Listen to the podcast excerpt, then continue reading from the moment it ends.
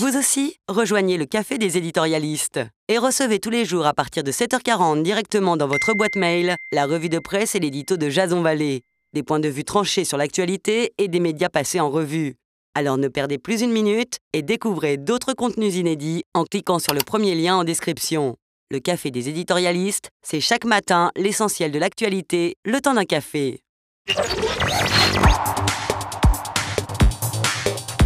L'édito de Jason Vallée.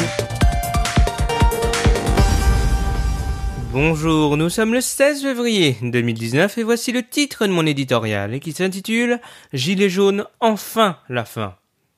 Les choses commencent à rentrer dans l'ordre. On a appris il y a quelques jours que le boxeur des Gilets jaunes, Christophe Détinger, a été condamné à deux ans et demi de prison, dont 18 mois avec sursis et mise à l'épreuve, pour s'être attaqué le 5 janvier à deux gendarmes en marge d'une manifestation.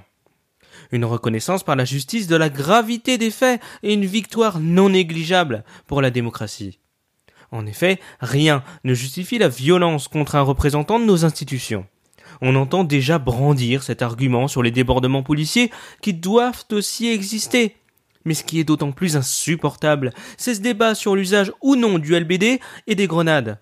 Pourquoi ne pas armer les forces de l'ordre de bouquets de fleurs quand une meute enragée vous lance des heures durant pavés, boules de pétanque ou mobilier urbain Dans cet éclair de lucidité où 56% des Français réclament enfin l'arrêt du mouvement, tout ça doit s'arrêter tous les jours, sur les chaînes d'infos, on nous sert ces mêmes salves de propos incohérences, et sur les réseaux, un putréfiant ramassis de propos haineux, identitaires, antisémites ou conspirationnistes. Maintenant, stop. Rangez vos gilets. C'en est fini de ce dictat idéologique hebdomadaire.